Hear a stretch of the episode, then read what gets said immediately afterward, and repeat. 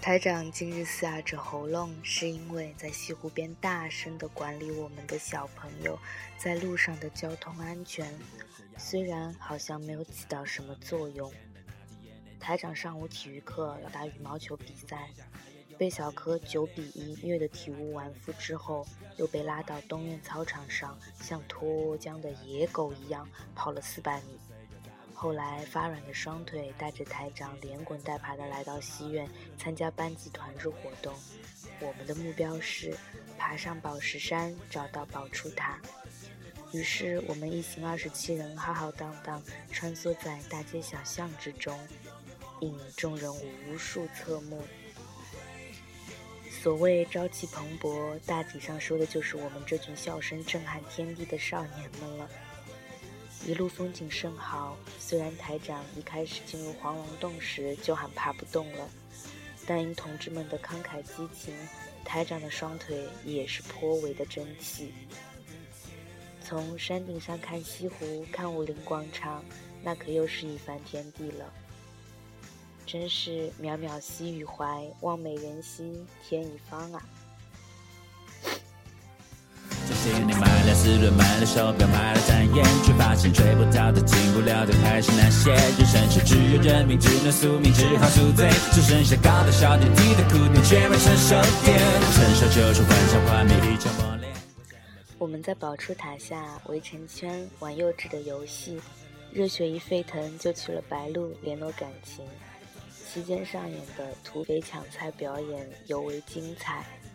最叹为观止的决定是，从白鹿走回学校，五十分钟，十九个人唠嗑嬉笑，最终圆满完成任务。于是我们下一个目标就是。征服北高峰。岁月，也许会有一天，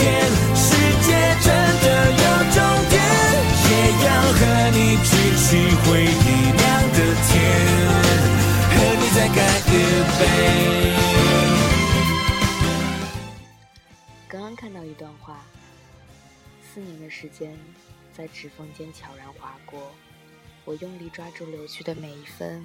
每一秒，希望能在校园里多待一会儿，始终没想一次，就让我离对大学说再见更进一步。快要走的时候，饭局特别多，不管是熟悉的还是不熟悉的，都聚在一块儿喝喝酒，说说话。总觉得四年能在一块儿是个缘分。饭桌上说的最多的一句话是：聚。不一定是开始，散不一定是结束。快毕业了，总想在校园里转转。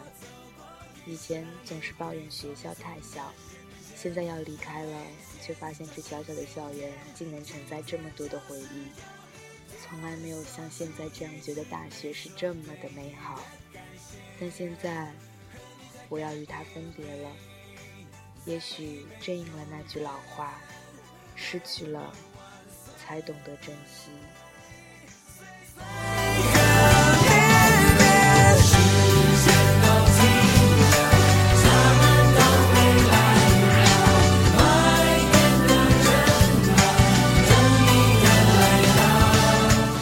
明日阵雨转阴，东风三至四级，十七到二十二摄氏度。我在杭州，你在哪里？当生活在这一瞬间开始向你垂青，如果你不回应，便是罪过。FM 二九零六五二，干杯。